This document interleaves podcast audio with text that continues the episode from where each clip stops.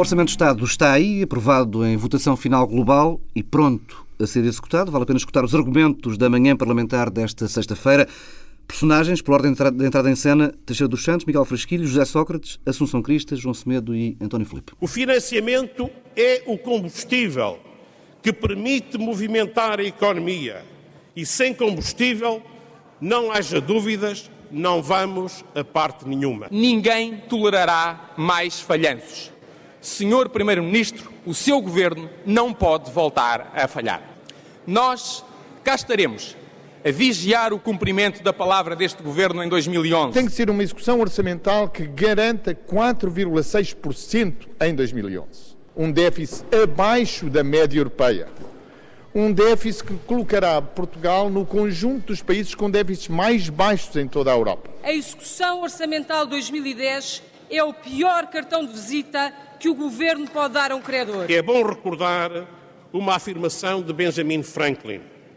Tem cuidado com os pequenos custos, porque uma pequena fenda afunda grandes barcos. O Ministro das Finanças pediu hoje mais seis meses, mas já todos percebemos que os ministros estão colados ao telefone à espera de uma chamada de São Bento que os dispense. Este orçamento é um descalabro nacional. Fora da Assembleia da República, Pedro Passos Coelho deixava este aviso. Nós não podemos, em 2011, voltar a ter o que tivemos em 2010, que é derrapagens orçamentais. É indispensável que o Governo se aplique a cumprir os objetivos que traçou, pediu ao Parlamento confiança para um programa de redução dessa despesa.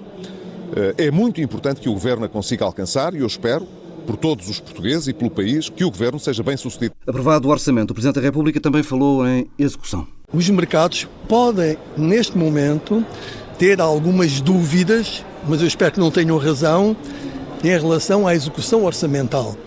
E por isso é que temos que ser muito firmes e na afirmação muito clara do que, de que o orçamento vai ser executado com todo o rigor. O Governo... Poderá pôr em causa a execução orçamental, Sr. Presidente? A informação que me transmite é de que não existe a mínima dúvida quanto a isso. O Governo garantiu-me, garantiu-me totalmente, totalmente, de que o orçamento será executado com todo o rigor, como a comunidade financeira internacional espera e os portugueses também esperam. Pedro Marcos Lopes, Pedro Adão Silva, o orçamento do Estado para 2011 está aprovado com os votos socialistas e a abstenção do PSD, sendo que os deputados social-democratas da Madeira optaram por furar a disciplina de voto e votaram contra, ao lado de CDS, Bloco de Esquerda e PCP. Pedro Adão Silva, como dizia a Associação Cristas, a execução orçamental deste ano não é propriamente um bom cartão de visita para Teixeira dos Santos. Claro que não. Esse é o principal problema que o Governo tem, é eh, como é que vai contrariar eh, a imagem que deixou de 2009 e também de 2010, embora em relação a 2010 eh, parece-me que, eh, tendo em conta as receitas extraordinárias que houve, eh, vai ser possível alcançar o déficit que estava estimado no orçamento e, portanto, eh, julgo nesta altura ainda é possível ter essa ambição. Mas, em todo o caso, eh, o esforço não deveria ter sido esse, nomeadamente porque houve receitas que não estavam previstas e que estão a ser consideradas. Isso é um péssimo cartão e é a principal dificuldade política, é, depois de dois anos que não correram bem do ponto de vista da execução orçamental, eh, esperar que o Governo consiga fazer em 2011 eh, aquilo que não foi capaz de fazer em 2010 uhum. e em 2009, sendo que eh, em 2011 tem um projeto demasiadamente ambicioso, a meu ver, para ser é, execuível e eu não vejo bem como é que isto vai ser possível. Agora diria que Teixeira dos Santos fala em seis meses, eu temo bem que não sejam seis meses.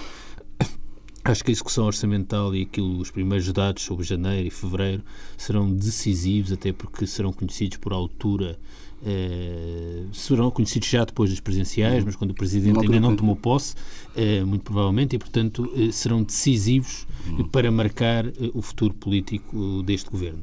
diria que é quando se conhecer o que se passou em janeiro e eventualmente fevereiro, e quando o Presidente já eleito, mas ainda não tendo tomado posse, que ficará marcada ficará marcado o futuro do Governo. Uhum. Porque se correr mal janeiro e fevereiro, uh, é muito difícil uh, que a seguir às presenciais não aconteça alguma coisa. Hum. Portanto, tudo depende desses dois meses. E isso tem exatamente a ver também com o tema da acumulação, que voltou a estar em cima da mesa esta semana toda. E eu sobre isso diria que José Sócrates tem duas coisas que pode fazer neste momento. Uh, ou faz acumulação ou fecha a porta a uma acumulação de modo decidido uhum.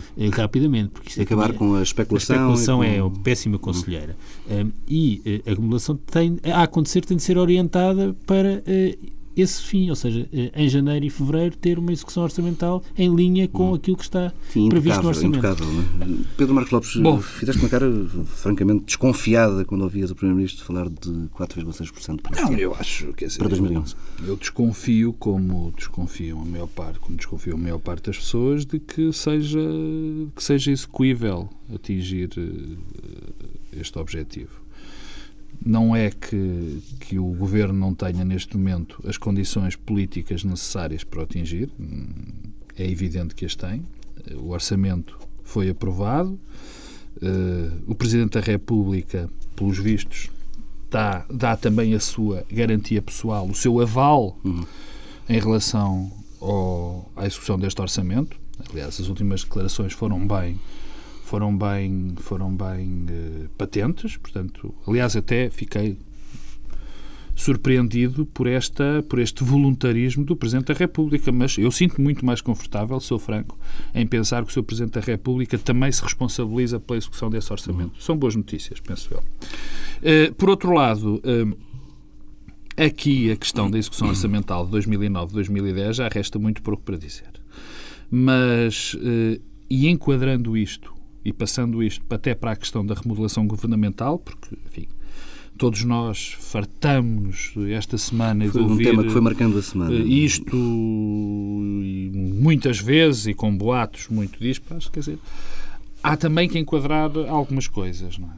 Porque estes derrapes, estas derrapagens em termos de execução orçamental estão bem identificadas. Agora, bem identificadas, quero eu dizer.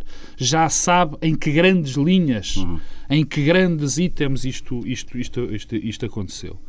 Uh, na saúde, particularmente, mas não sabe como. Bem, e Teixeira dos Santos, apesar de ser o responsável pela, pelo controle da execução orçamental, é, digamos, um controller, como se diz nas empresas, vê uhum. aquilo que se passa. E, portanto, há sítios que eu não, eu não, não acredito que o Primeiro-Ministro vá manter, vá, manter, vá manter as pessoas, até por uma questão de autodefesa. É? Até para tentar mostrar que ele não teve propriamente culpa uhum. daquilo, mas sim os responsáveis por, por essas pastas. Também é bom que não fique a ideia de que o, o Primeiro-Ministro faz esta remodelação para limpar, digamos assim, a sua imagem e pôr todas as penalizações nessas pessoas. Há um responsável, sempre, máximo, é o primeiro-ministro. Esse é o objetivo das remodelações. Ora, vai esquecer. não sei o que é que queres dizer com isso. Este é, de facto, o objetivo que, das remodelações. exatamente o quê? Não, quer dizer... quer dizer servem para quê? Para os primeiros-ministros penalizarem eles não, próprios? Não, as remodelações servem para os primeiros-ministros, se forem pessoas que ah, tá querem bem. governar, Sim, atingirem os, os, seus objetivos. Sim. E agora há uma coisa. Eu também, eu ponho-me no papel do, do primeiro-ministro, salvo seja, e, e pergunto, será que ele acredita que quem fez esta execução governamental nestes últimos dois anos consegue fazer em condições destas? Eu estou convencido que não. E provavelmente duas, é duas coisas vai, sobre isto que o Pedro estava a dizer muito rápido. A primeira é que eh, o problema, nomeadamente em 2009, mais do que em 2010, eh, não foi eh, do lado da despesa, só foi também do lado da receita uhum. Eh, e houve um total falhanço nas previsões nas estimativas da receita fiscal eh, em 2009. Uh, e foi isso que uh, provocou aquela derrapagem no final de 2009. E aí a responsabilidade é do Ministro das Finanças e a capacidade de estimar e de prever é também uma competência política. A 2009 não há dúvida nenhuma, tens eh, razão. E em 2010 também houve um problema das, do lado da Receita, algum problema. Mas isso só para dizer, portanto, não tem a ver só com as áreas não setoriais. Se compara, não, tem, não, mas tem, ah. não tem só a ver com as áreas setoriais, tem também a ver com a capacidade do, do Ministro das Finanças de, por um lado, controlar a execução e a despesa nas várias áreas setoriais, mas também de prever... Sim, a é saber se ele Governo tem a autoridade Agora, dentro do Governo eu- há para uma conseguir coisa que controlar eu- o que quer que seja. É? Reparaste num ano se deixou este. de falar de Sócrates? Eh, eh, quer dizer. mas há uma coisa que eu queria dizer sobre aquilo que Teixeira dos Santos disse ontem no Parlamento que me parece relevante eh, e que expõe eh, o nosso problema e contraria aquilo que o Pedro Marcos Lopes estava a dizer, quer dizer que está todas as condições para executar a política. Não há. Teixeira dos Santos disse, e a meu ver com razão, eh, que eh, o acordo que foi conseguido entre o PS e o PSD piora o orçamento no sentido de que torna, torna o orçamento mais difícil de executar. E, portanto, eu, não, eu sinceramente acho que eu estou, considero-me, isso é isso é uma questão pessoal, estou pessoalmente farto do discurso de que é preciso consolidar as contas públicas e diminuir a despesa. E é preciso entendimentos políticos para que isso aconteça. E os entendimentos políticos são sempre para tornar mais difícil a consolidação orçamental. E, e, portanto, eh, não vale a pena. Quer dizer, não, eu acho O governo tinha boa acho- solução. Sim, não, não quero saber do governo nas oposições. Eu acho é que os portugueses estão coletivamente fartos pá, do jogo de, de passar a bola de um lado para o outro entre os partidos, a responsabilizar os outros e dizer "E agora temos de nos entender. E quando nos entendemos é sempre a piorar as, as, Espera as lá que condições. Pedro de- Adão e Silva, na linha de Santana Lopes, vai propor um governo de salvação nacional. Não, é isso que não, tu não, queres, não, Pedro? Não faço Ah, nada Pedro, na mas isso de é o que tu estás não, a não, dizer. Não, eu não, eu não, não, não, é- não estou a propor nada. Eu acho é que eh, é preciso eh, que os partidos percebam eh, a responsabilidade que têm. Infelizmente tempos- não percebem. tipo de Infelizmente discurso. não Eu- eu- percebem. eu tenho- eu Infelizmente tenho- não percebem. Eu volto a dizer, o acordo que foi conseguido entre o PS e o PSD Dificulta. dificulta a execução orçamental, Tem. porque torna o exercício muito mais exigente e mais ambicioso e eu não vejo exatamente como é que é possível. Acho que é difícil. Portanto, Eu- dizer, "Ah, agora- isto agora tem orçamento, agora, é- agora vão- há condições para, para concretizar. Isso é, é bonito, mas eu tenho dúvida que aquele orçamento seja concretizado. Bom, eu tenho muito medo, eu tenho muito medo do discurso que o Pedro Adão e Silva aqui acaba de fazer. Fico sempre muito preocupado com este tipo de discursos. Qual discurso não da- na, da- não da na- da incapacidade não na- dos políticos não de no caso chegarem a entendimentos não. e a consensos tenho que sejam medo do operacionais. Discurso, eu tenho medo do discurso, eu tenho medo do discurso, primeiro de que os partidos eh, eh, têm que se entender, têm que se entender a todo custo. E depois tenho medo do outro que Não é, é da das desresponsabilização. Porque a questão que se põe aí é que nós estamos, eu dou isso de barato, que estão dois partidos responsáveis a negociar. E se estão dois partidos responsáveis a negociar e são responsáveis perante o eleitorado e são, enfim, objetivamente responsáveis, sabem o que estão a fazer. Bem, porque se nós achamos que, Isso é quase que eles não sabem... que os primeiros ministros Pedro, fazem se nós para se achamos, se nós achamos, se nós achamos que os partidos estão ali em, em, num estado de irresponsabilidade, bom, temos que pôr em questão muitas coisas. Uhum. Logo à partida, os partidos ali, propriamente ditos, e se calhar até a democracia. Primeiro ponto. Segundo ponto. Eu, eu, eu conheço este discurso, que, já, toda, que já, já ouvimos aqui várias vezes, do Pedro e de outras pessoas, de que estes 500 milhões estão são estes o chave Não, não ainda vai ser mais difícil Isso. Eu nunca disse isso. não mas que, é, é que ainda se 500 complica mais a somar a vários se centenas de complica mais. é Bom, natural. Eu não vou aí- quantificar, mas eu até estou disposto, e acho que a maior parte dos portugueses estaria disposta a perce- eu Eu vou falar por mim. Se a derrapagem, se chegarmos a, a- a maio e verificarmos, enfim, como é evidente, evidente por amostragem, que o orçamento só vai derrapar aqueles 500 milhões, eu sinto-me muito satisfeito. O meu problema é outro. O problema é que eu acho que não se vai conseguir.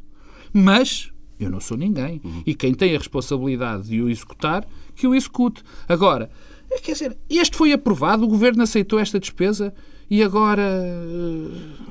eh, agora estamos fartos e isto não, mas não é se que- passa eu é- nada. eu estou a dizer é como eu, eu também governo- acredito que os eu, 500 eu, eu acho que isto, eh, este esforço de consolidação é estúpido, no sentido eh, da, expressão tal como foi usada por Romano Prodi em relação eh, ao Pacto de Estabilidade há uns anos. Isto é tudo uma estupidez. E dentro da estupidez nós introduzimos, Introduzimos um- eh, dimensões de irracionalidade umas por cima das outras. E, portanto, e, normalmente isto acaba por dar mal. Isto ainda está pior, Acaba Pedro. Agora mal. são irracionais os homens todos. Não, não, não, não. O que não são os homens todos, mas isso. eh, eh, há Aqueles. Não, há uma irracional. É assim, eh, a soma de ações individuais racionais não produz. Ah, isso é verdade, Coletiva. isso é verdade, E, é portanto, verdade. eh, ações racionais de muitos atores isoladamente podem dar péssimo resultado. Eh, E eu tenho muita pena, mas é exatamente por Eu esse tenho- péssimo eu- resultado que de- Eu tenho mais fé na humanidade do que o Pedro Adão e Silva. Vamos regressar aos passos pedidos. À saída do debate, o Primeiro-Ministro lançou esta ideia. Iniciarei uma série de reuniões com os parceiros sociais, com os empresários, com os sindicatos, por forma a termos um diálogo social à volta daquilo que é absolutamente necessário garantir para o próximo ano para termos uma agenda para o crescimento e para o emprego. A primeira reunião que terei será uma reunião com as 10 empresas que mais exportam no nosso país, justamente para discutirmos o primeiro tópico, exportações. Como incentivar ainda mais as nossas exportações, que têm sido o motor do nosso crescimento económico ao longo deste ano e ao longo dos últimos anos. Pedro Dom Silva, com o Ministro das Finanças a admitir que a recessão é um perigo real para o próximo ano, para 2011, não vem tarde esta agenda para o crescimento e emprego? Não, isso nunca vem tarde. É evidente que a agenda não é certamente para 2011 e se calhar nem tanto, nem sequer para 2012, apesar de já haver cenários macroeconómicos que sugerem algum crescimento, ainda que medíocre, em 2012. Mas nós sobre o que vai acontecer no futuro não sabemos rigorosamente nada. Uhum. Nem em Portugal, nem em lado nenhum. Portanto, as previsões e os cenários eh, macroeconómicos são, eh, aproximam-se da, eh, da astrologia neste momento, como são eh, opiniões e são aspirações. Uhum. Eh, e, portanto, como são aspirações eh, e opiniões, o melhor é concentrarmos em o que é que podemos fazer para que as coisas corram menos mal e um pouco melhor. Eh, eu li esta declaração como uma espécie de virar página, ou seja, há orçamento, houve um entendimento político em relação ao orçamento e agora Vamos é preciso. Um. Não, não é só isso, não. Paulo. É, é, preciso um entendimento também social, ou seja, é preciso uma espécie de pacto social uhum. em torno daquilo em que já houve um entendimento político entre os partidos. É a única leitura, portanto, a lógica de reunir com os parceiros sociais e também com esta. Conseguir uma base de apoio esta, mais alargada não, para. Eu nem diria que se calhar, a ambição nem, pode, nem é passar por uma base de apoio, porque é difícil haver a base hum. de apoio, mas pelo menos desmobilizar e evitar Alguma que haja uma resistência. Né? E o sinal de reunir com as empresas que eh, exportam mais, porque, e aí eh, há uma coisa que eu acho que tem de ser dita, que é o seguinte eh, o que se tem passado com o comportamento das exportações eh, em Portugal e passou-se em 2010 é totalmente desalinhado com todas as previsões. E aí, eh, aqueles que estão sempre eh, muito predispostos a chamar eh, todos aqueles que contestam as previsões dos economistas, que é agora uma classe à parte, um, que, um, que, contestam as previsões catastrofistas dos economistas em todo o momento, um, afinal tinham razão. E, portanto, os economistas falham bastante nas previsões. Uh, não falham o suficiente uh, para a nossa situação ser melhor, mas, em todo o caso, uh, as coisas, do ponto de vista das exportações, não estão a correr tão mal como, como se estimava e é, é, evidentemente, a única saída possível. Agora, sobre isso, é, há um problema que não depende de nós. políticas de austeridade eh, e com impacto recessivo eh, nos nossos mercados de destino, e os nossos mercados de destino são quase todos dentro da zona euro, uhum. só poderão só levar a algum arrefecimento da, da, da, procura externa eh, e, portanto, nós podemos tomar ótimas decisões para exportarmos mais. Mas se, se, os, houver, mercados, se, compre, se os é? mercados estiverem como se prevê que vão estar, isso está muito limitado. E isso tem a ver com a irracionalidade que eu falava há pouco. Portanto, é irracionalidade sobre irracionalidades. Pedro Marcos Lopes. Não, não, se, não se muda. Uh Há que dizer algo em relação às exportações e ao perfil das exportações nos últimos anos, que tem mudado. O nosso perfil de exportação tem melhorado na questão do valor acrescentado. Uhum. As nossas típicas eram exportações, as nossas exportações típicas eram de, com pouco, de pouco valor acrescentado. E isso foi mudando. E, e nem é só mudança de setores, é mesmo reconversão de alguns setores. Uhum. Mesmo reconversão de alguns setores. Mas uh, isto é um processo isto é um processo muito lento. A questão das, da, da, das exportações e da aposta das exportações, que é uma coisa que eu, eu, eu fico sempre um bocadinho quando quando se começa a falar na, temos que fazer uma aposta, temos que fazer, quer dizer, eu estou pouco preocupado porque toda a gente sabe que nós temos que melhorar a nossa balança de bens e serviços. A receita é conhecida há muito tempo. Claro, mas eu também recordo que a nossa balança de bens e serviços é altamente deficitária. Altamente deficitária. Por exemplo, em relação à Irlanda é cinco vezes pior para dar um, um, um paralelo. Depois, o que se vai passar no próximo ano não recomenda, não recomenda não, não parece que seja o cenário ideal para isto, para, para que as nossas exportações aumentarem. Os nossos principais mercados, como o Dom Silva disse bem, são mercados que se encontram uhum. numa conjuntura recessiva, com exceção provavelmente da Alemanha, mas a Alemanha, curiosamente, começa a, a balança de, de, de, de, bens e serviços é, é, é, tem superávit. Mas enfim, tudo isto não, não, não parece que, que, seja, que seja fazível em pouco tempo. Ainda mais, tudo o que seja trabalhar exportações é um processo muito lento. É um processo lento, um processo de conquista de novos mercados, é um processo onde se tem, onde se tem que redimensionar indústrias e produtos, portanto não é assim de repente. Portanto, Agora, nós não podemos estimular as exportações, não podemos estimular a procura interna, não podemos fazer investimento público, portanto, não sei o que é que, Ora, que, é que andamos a discutir. Sendo assim, sendo assim, basicamente, portanto, Medina Carreira acaba de falar. Não, eu estou doutora... só a dizer, não, estou só a contrariar a tua ideia. As exportações não valem a pena. Eu estou, eu estou, eu a procura interna, pá, isso é uma desgraça para os salários, não sei o quê. O investimento público e esses malandros querem fazer obra. Ficou zangado porque estava a ser, ficou sozinho no mundo contra a democracia. Agora está zangado. Não, é Mas não foi, não, não foi isso que eu disse. O que eu disse era, e comecei por aí, foi que é evidente que tem que haver uma forte, uma forte aposta nas exportações. Sim. Só que isto não são processos lentos. E eu até comecei por dizer, caso não, não as rápidos, pessoas não tivessem ouvido, que tem-se feito um bom trabalho neste sentido. Tem-se feito um bom trabalho. Agora, é evidente que isto não vai acontecer de um dia para o outro. o que, Sócrates que fez, o que Sócrates quer, como é evidente, é arranjar e acho muito bem que o faça. Já vem bastante tarde, mas acho muito bem que o faça. E nesta altura, se calhar, ainda é mais necessário uma plataforma de apoio social para, para, para a melhor execução do, do orçamento do, do, próximo ano. Agora, isto, isto, isto, há, um pequeno detalhe que eu quero. Isto de reunir com as 10 empresas, não são propriamente estas 10 empresas que têm problema para exportar. Porque se já são as 10 maiores exportadoras. São todas as outras. Quer dizer, não, o problema são as outras. Porque estas 10 já exportam muito. Ok, se calhar vão ajudá-las a exportar mais um bocadinho. O problema é uma questão da indústria. Quer dizer, portanto, isto são daquelas medidas que se anunciam, eh, faz umas primeiras páginas, mas querem dizer rigorosamente nada, não é? Bem, eh, vamos avançando, já hum, iremos à análise da greve geral de quarta-feira. Antes, a sondagem da Marktest para a TSF e Diário Notícias, PS e PSD subiram dois pontos cada, sendo que os social-democratas estão de regresso a terrenos que lhes garantem a partida ou podem garantir uma maioria absoluta, 44% para o PSD. O PS está nos 27, a 17 pontos de distância. Pedro Silva, como é que lês estes números? É igual à sondagem anterior. O que me surpreende nessa sondagem. A relação de forças entre os dois está igual. Está é? igual. É, portanto, nada se alterou. O espanta quer dizer, o que me espanta nessa sondagem não é o PSD ter muita intenção de voto e o PS pouca e estar nesses graves, é os partidos dos extremos terem baixado todos. É. Esse é o dado curioso desta sondagem. É que os da esquerda mais não Bloco e, não, Bloco e não, CDS perderam um ponto, não, não, não, CDU não, perdeu dois pontos. Mas ainda assim, eh, são os partidos que votaram contra o Orçamento de Estado são penalizados na sondagem. Eh, os partidos que eh, viabilizaram o Orçamento de Estado são, aliás, os dois sobem um pouco. Mantém-se a diferença, uhum. mas ambos sobem dois pontos percentuais. Eh, isso parece-me o dado mais relevador, revelador.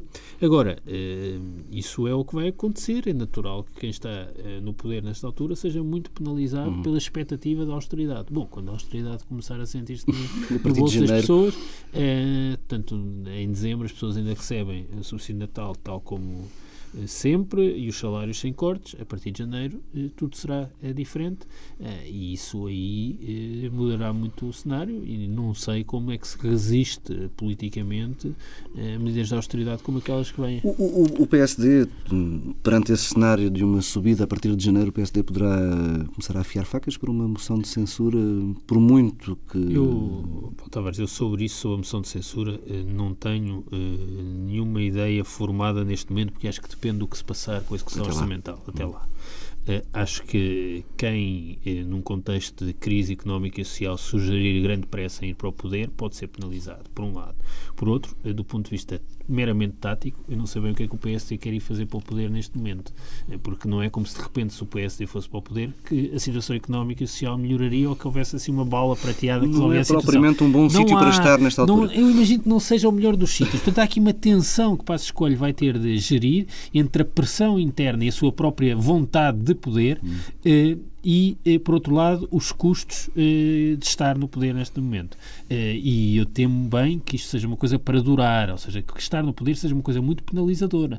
Eu não, não acho impossível um cenário em que o PSD vá para o poder e que saia rapidamente. Uhum. Aliás, com a capacidade política que Pedro Passos Coelho tem revelado há uns meses para trás, bom, se ele fosse Primeiro-Ministro, o que isto seria?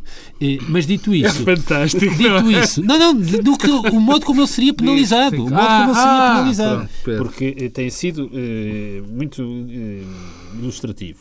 Agora, há um problema da moção de censura. A moção de censura precisa de maioria do é, Parlamento, sim, não precisa de maioria de votos, precisa de maioria de deputados. O que significa que o PSD ou o CDS O CS já anunciou que ia apresentar uma moção de censura, mas quer o PSD, quer o CDS apresentam uma moção de censura e o outro vota favoravelmente. O PS vota contra e, e, depende do PC e do é Bloco. Preciso. O, e desta semana, João de Sousa nos dizia aqui em entrevista à TSF que, na prática, não, vai, não admite sequer votar uma moção de censura apresentada pelo PSD. Pois, eu não estou a ver o PC e o Bloco a votarem favoravelmente. É que não é abster, é questão de votar favor, favoravelmente favor, uma moção de censura do PSD e do CDS. Porque aí a penalização eleitoral podia ser muito séria no dia a seguir, porque era, eh, no fundo, eh, abrir o caminho para a direita eh, tirar outras forças democráticas. o Pedro, o Pedro outras hoje. Forças, outras forças democráticas. Pedro, democratas. Eu acho que o Pedro, esta semana, foi à manifestação. Não houve manifestação, mas ele organizou a sua manifestação de greve geral e sozinho manifestou-se, ainda bem com aquela esquerdismo violento todo. Bem, eu primeiro, em relação, a, a, linguagem. a relação às sondagens, organizaste uma ação de massas uh, unipessoal. Não unipessoal. São as melhores. São as melhores. Bom, em relação às sondagens, há três coisas que eu, que eu queria dizer. A primeira é, é, é uma curiosidade que, que se calhar não é tão, tão, tão despecienda assim, que é sempre que o PSD apoiou, digamos, numa atitude de Estado, chama-lhe o que quiser, mas sempre que deixou passar as medidas uh, duras do governo foi premiado. Aconteceu isto em maio, com o PEC 2, e agora aconteceu, quando o PEC 2, quando o PSD aprovou o PEC 2, Passos Coelho disparou nas sondagens, chegou mais ou menos a estes níveis. Ultrapassou, chegou aos 47. Depois, Condições necessárias para o PSD subir nas sondagens. Aprovar, depois, viabilizar medidas do PSD e Passos Coelho é. estar calado. Continua. É que são as duas continua. coisas, não é só isto que eu disse. Tu estás a ver, Paulo Tavares, como o Pedro teve uma ação de massas unipessoal esta semana. Isto, isto é um facto, isto é uma constatação, Tal desta vez também. Disse, desta também. desaparecer da... De facto, a segunda é a tendência. A segunda é a tendência. As sondagens mostram, sobretudo, tendências de voto. Uhum. E há uma evidente tendência que se vai acentuar, penso eu, eh, Houve porque a crise ao longo vai... do verão no PSD Sim, e agora há uma recuperação. Para... Houve uma, porque a crise vai se acentuar e é normal que isto aconteça. Eh, eh, este desgaste que vai acontecer ao Partido Socialista é evidente. A terceira, em relação às sondagens, tem a ver com, com a questão das margens. Eu percebo muito bem que o CDS neste momento anda aflito para arranjar um governo de salvação nacional. Anda aflito. Porque o que nós sabemos em relação ao CDS é sempre que o PSD sobe muito nas sondagens e tem uma liderança forte, o, PS, o CDS arrisca sempre a ir outra vez para o partido do táxi.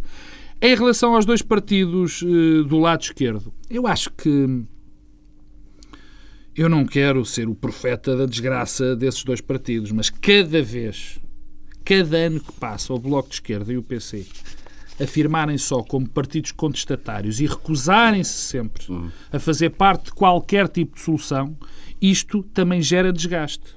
Isto gera desgaste. E é evidente que isto está a acontecer a esses partidos. Quer dizer, já ninguém percebe, penso eu, ou pouca gente, cada vez menos gente percebe, que sejam partidos que estão aqui apenas para contestar. Não me deixas falar sobre a moção de censura? Deixe, senhor. Ah, em relação à moção de censura, há, aqui, há, há duas ou três coisas que eu penso que sei. Primeiro, este governo não cairá por ação do Presidente da República. Portanto, antes da moção de censura. Estás a condicionar a ação do Presidente.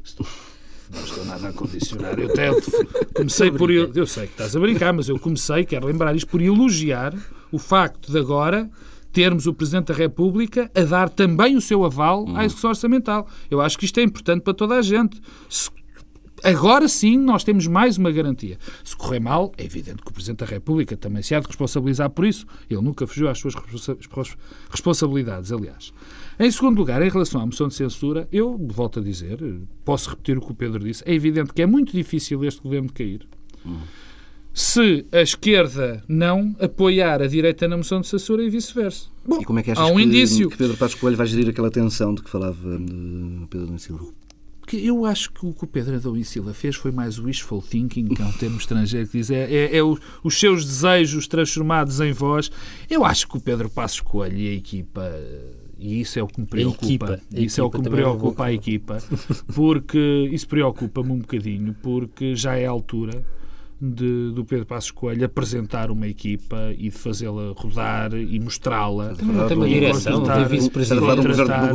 Repara que o Pedro Adão e Silva já começa a mais uma vez, na ação de massa, já começa a fazer oposição à própria oposição. É extraordinário, quer dizer, é, é extraordinário. Mas não, isso é muito. Eu, eu sempre fui, já aqui disse várias vezes, que sou a favor desse governo sobre. Eu acho é que é preciso trazer eh, para o, para o PSD consolidar, é preciso, é preciso Passos Coelho apresentar uma, uma, uma equipa, uma equipa forte para que ainda cresça mais e que se apresente como alternativa para ter a maioria absoluta, porque é fundamental neste país. Bem, e já não vamos ter tempo para, para falar dos 78% de intenções de voto para Cavaco Silva contra 15% de Alegre. Avançamos para a greve geral foi uma semana marcada pela greve e por uma inevitável uh, guerra de números, enquanto que as duas centrais sindicais falaram de uma greve que parou o país. O governo afirmou que esta foi uma greve pouco geral. Pedro Nunes Silva, guerra de números à parte, desvalorizar ou quase ignorar que foi essa a estratégia adotada pelo, pelo governo leva a algum lado? Parece-te uma boa estratégia? Eu acho que houve menos guerra de números desta vez do que é costume. Acho que o governo teve mais uma estratégia de desvalorizar, no sentido de não, andar, não entrar Quase não, é? Bem, não ouvimos José Sócrates nesse dia, não é? Não, mas, mas mesmo quem apareceu a falar é, fê-lo é, num modo que não é exatamente aquele que até o governo do Partido Socialista hum. o costumava fazer e, a meu ver, mal. Um, eu acho que uh, essa disputa de números não faz sentido. Não leva a é, não, é delirante a declaração de que foram 3, 3 milhões, é uma coisa delirante, uh, mas também não se pode, quem está no poder, achar que não passou nada. É evidente que se passou. Uh, esta greve geral não é uma greve geral qualquer, no sentido em que nós não tivemos muitas greves gerais, desde 88 não tínhamos uhum. uma, e em primeiro lugar, a greve tem uma função social, a meu ver, muito importante um, ehm, e que é, serve para contrariar aquilo que é uma distância social que existe no debate público e no debate político em Portugal. Uma enorme distância social entre uh, os defensores uh, da austeridade que estão por todo o lado sistematicamente a defender a austeridade hum. e que coincidentemente, eu acho que eu peço imensa desculpa, isto pode parecer demagógico, mas há uma coincidência espantosa que são exatamente as pessoas que acumulam fatores de privilégio em Portugal, que acumulam pensões com salários e várias pensões. São exatamente os mesmos atores, os mesmos indivíduos que beneficiam de várias pensões, eh, de pensões eh, formadas com poucos anos de descontos em eh, algumas instituições, são os mesmos que vêm sistematicamente invadir o espaço público com um discurso de austeridade. E há uma distância social entre o mundo mundo, esse mundo, uhum. e o mundo dos portugueses que vive num contexto de precariedade laboral, de subordinação laboral, que é outra coisa que não, que não se fala muito, mas que é uma das razões porque é difícil fazer uma greve hoje. E eu acho que eh, nós ouvimos sistematicamente dizer que os, portugueses, os portugueses vivem acima das possibilidades. Eh, eu temo dizê-lo, eh, há muitos portugueses, e são a maioria, que vivem abaixo das suas próprias necessidades.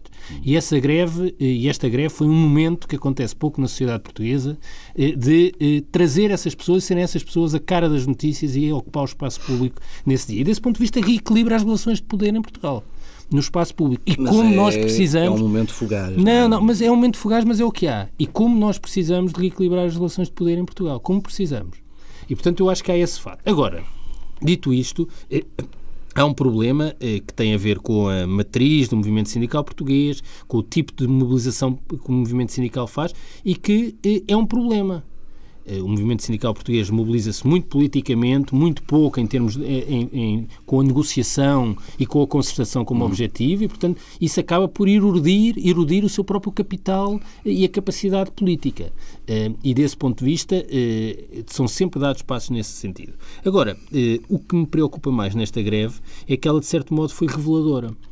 E reveladora de um problema é que a mobilização política e a mobilização sindical continua a ser feita eh, nacionalmente contra o governo eh, e eh, o espaço eh, e o nível da decisão e das decisões políticas já não é nacional. Uhum. E, portanto, há aqui uma descoincidência e um desfazamento entre a mobilização sindical que ocorre em Portugal e as decisões políticas que escapam a Portugal. E, portanto, isso mostra como há um problema que tem de ser resolvido e que, no caso português, é particularmente delicado. É que nós e o nosso movimento sindical não pode recorrer e mobilizar o capital simbólico de uma tradição de negociação negociação, de concertação e de entendimento. Uhum. O que é que tem a memória sindical portuguesa? É uma lógica eh, de mobilização e de contestação política face aos governos, este, o anterior, o anterior, e, e, e não vai, ao mesmo tempo, não tem capacidade de se desnacionalizar. E, portanto, eu diria, eu eh, gostava muito que houvesse uma greve geral em todos os países eh, da União Europeia, nomeadamente aqueles, as economias uhum. da, da periferia da zona euro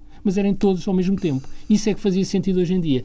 Aquilo que aconteceu serve só para expor e revelar as fragilidades do movimento sindical tal como existe hoje. E, portanto, eu tenho muita pena de o dizer, mas eu acho que eh, aquilo que ficará desta greve geral, 18 anos depois da última, hum. é eh, uma espécie de 22. Eh, destertor eh, no sentido de revelar como o movimento sindical não é capaz de se adaptar aos novos tempos e, não sendo um movimento sindical capaz de fazer isso, não há ninguém para representar o mundo do trabalho.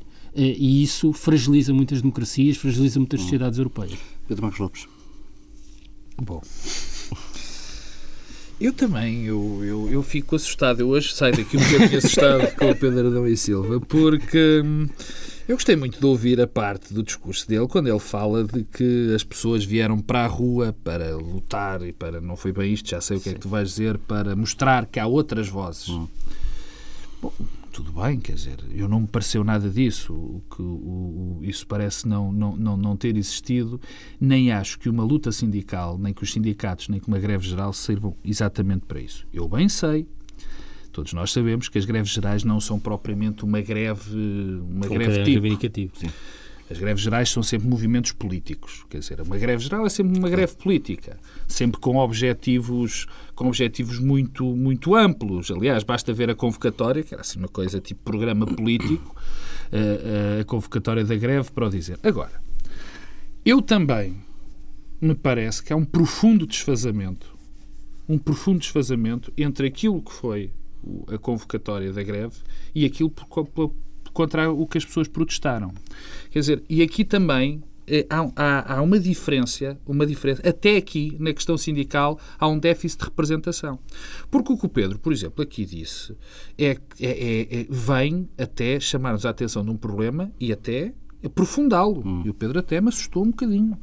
Porque quando diz que esta questão, que é preciso trazer estas pessoas para a rua para mostrar. Não é para a rua. Não, não é para a rua, rua, peço desculpa. Mostrar o, que, o descontentamento o das pessoas. Público está completamente público. ocupado por um discurso público, que contradiz o, espaço, o sentimento o espaço, da maioria dos portugueses. Espaço, é triste, mas é assim. O espaço público político por excelência chama-se Assembleia da não República. Só, não sei, nenhuma democracia é assim. Lamento. O espaço público principal numa democracia chama-se a Assembleia Sim, da República. Bem, mas isso é um Esse dos... é o fundamental.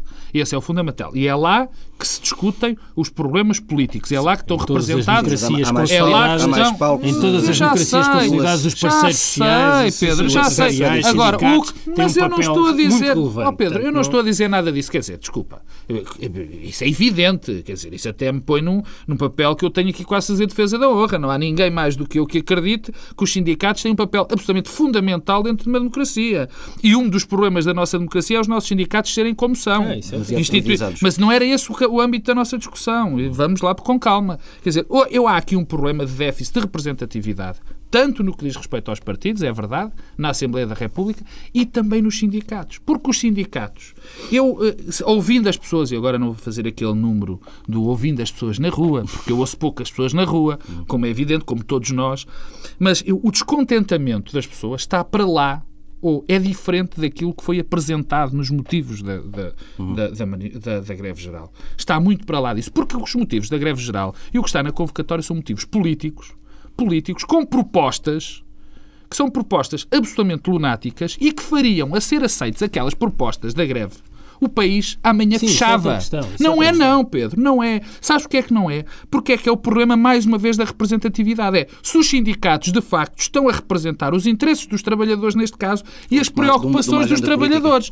E as preocupações dos trabalhadores. Porque há estes dois desfazamentos do eleitorado face aos partidos e à sua representação. E dos sindicatos, e dos sindicatos face aos trabalhadores é que é grave. E o que eu vi nesta greve foi exatamente isto. Foi uma agenda dos sindicatos profundamente política, eu não a discuto que, a ser cumprida, a serem, a vencerem as reivindicações dos sindicatos, o país fechava amanhã. Acabava. Todos nós sabemos disso. E essa não era exatamente as preocupações das pessoas que iam fazer a greve. Eram outras. E isso também mostra os grandes problemas da democracia. Bem, e agora ficam os dois de greve até à próxima semana. Regressamos eh, daqui por uma semana, quem sabe, se com um governo mais fresco.